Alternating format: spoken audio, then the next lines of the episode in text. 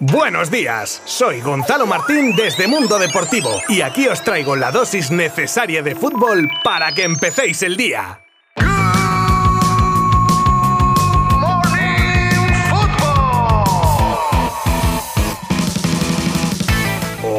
Muy buenas. Martes 21 de junio de 2022. Volvemos a la carga en Good Morning Football para traeros noticias frescas, lo más destacado del día, solo para vosotros. Durante los próximos minutos hablaremos sobre el intento del Bayern de retener a Lewandowski, el encuentro entre Laporta y Guardiola con motivo del amistoso contra la ELA, la presentación de Rudiger con el Madrid, las palabras de Estuani tras regresar a Primera División, la salida de una de las jugadoras bandera del Barça femenino rumbo a México y más cosas. Os habla Gonzalo Martín desde Mundo Deportivo. ¡Empezamos!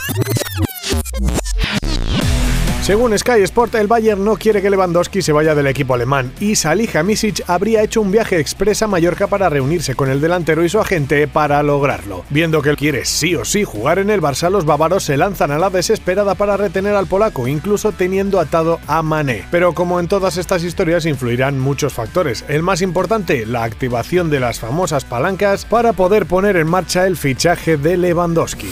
El 24 de agosto se celebrará un amistoso entre Barça y Manchester City para recaudar fondos contra la ELA, como ya sabemos la enfermedad que padece Juan Carlos Unzue, el cual estuvo presente junto a la Porta y Guardiola en el acto de presentación de dicho partido y de donde salieron varias frases interesantes con nombres propios. Y es que la Porta en un momento dado en el que Pep hablaba de que vendrían con toda la artillería le preguntaba si también con Bernardo Silva. Lanzaba el dardito la Porta, a lo que el de San Pedor le respondía que con Bernardo Silva y 10 más. Entre las risas de los presentes. Y en el turno de preguntas aprovechó para dejar claro que al igual que en su etapa en el Barça, no quiere a jugadores que no quieran estar. Las cartas encima de la mesa.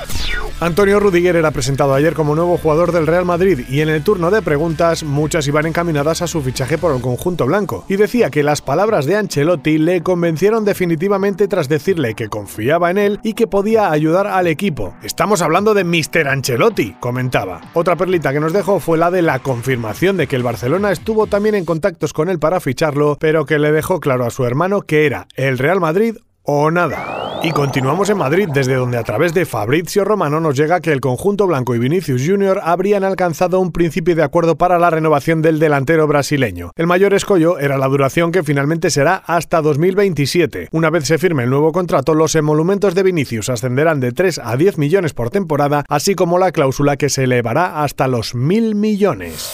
Ayer la ciudad de Girona era una fiesta, y no era para menos. En un día recuperó a dos de sus equipos a sus respectivas máximas categorías. Uno, el del baloncesto, que regresaba a la CB, y por supuesto el del fútbol, como ya os contaba ayer, que eliminaba al Tenerife en la final del playoff y se convertía en nuevo equipo de la Liga Santander. Y el gran baluarte ofensivo del equipo, Estuani, tomaba las riendas de la celebración y con toda la euforia le decía a Mitchell, su entrenador, que Europa era posible. Bueno, oye, cosas así hemos visto alguna vez que otra. Veremos qué pasa la próxima temporada. Jenny Hermoso, una de las jugadoras más importantes del Barça en los últimos años, no renovará su contrato con la entidad azulgrana y a sus 32 años parece que hará las maletas destino México. Según ESPN, ha recibido ofertas de Tigres, Monterrey y Club América. Este último entrenado por Ángel Villacampa y principal candidato a albergar a la madrileña en su plantilla las dos próximas temporadas.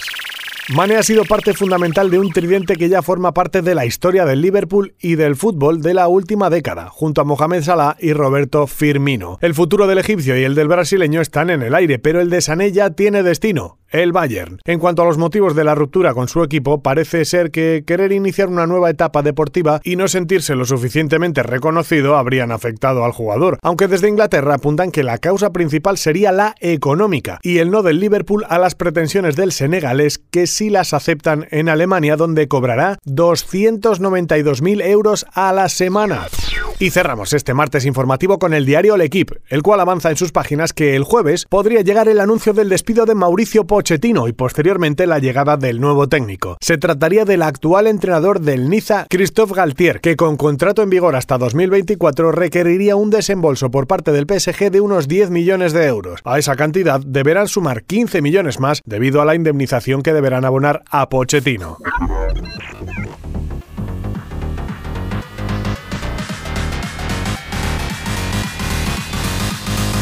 Todo finiquitado por hoy. Muchas gracias por estar al otro lado. Mañana volvemos con más. Abrazo virtual.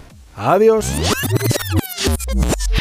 Mundo Deportivo te ha ofrecido Good Morning Football, la dosis necesaria de fútbol para comenzar el día.